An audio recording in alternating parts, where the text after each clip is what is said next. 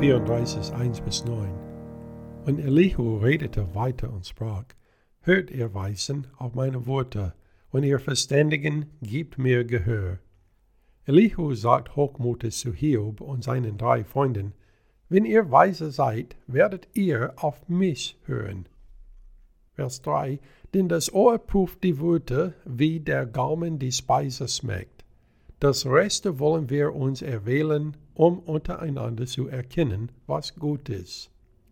Reine Demokratie ist nie ein guter Weg, um zwischen Richtig und Falsch zu entscheiden, weshalb konstitutionelle Republiken ein Grundgesetz haben.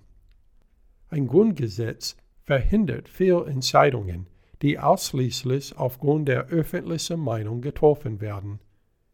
Das ist auch der Grund, warum alle Entscheidungen, die wir treffen, das Wort Gottes im Blick haben sollten.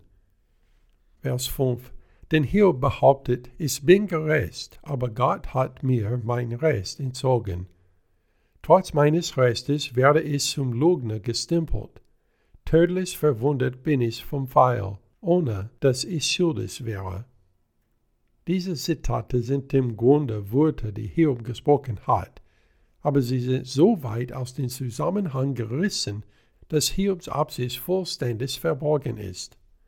Beurteile niemals eine Situation oder eine Handlung ohne Kontext. Wenn du die Umstände nicht kennst, kannst du nicht sicher sein, was mit dem Gesagten gemeint war. Vers 7. Wer ist ein Mann wie Hiob, der Lästerung trinkt wie Wasser, der in Gemeinschaft mit Übeltätern wandelt und mit gottlosen Leuten umgeht? Wo Eliphas einen ähnlichen Vorwurf erhoben hat, Elihu sagte nur hier, dass Hiob Gesellschaft mit Leuten pflegt, die so sind. Er hat recht damit, dass wir nicht mit den bösen Umgang pflegen sollten, aber er hat sich geirrt, als er Hiob beschuldigte, dies getan zu haben. Vers 9. Denn er hat gesagt, es nutzt den Menschen nichts, wenn er mit Gott Freundschaft pflegt. Der letzte Vers ist noch weiter aus dem Zusammenhang gerissen, da Hiob diese Dinge niemals selbst sagen würde, sondern zuvor spekuliert hatte, dass die Gottlosen sie sagen würden. Im nächsten Abschnitt verteidigt Elihu Gott ausführlich gegen die Anschuldigungen, die er Hiob fälschlicherweise vorwirft. Das ist die Weisheit eines jungen Mannes, der nicht an Gottes Wort gebunden ist.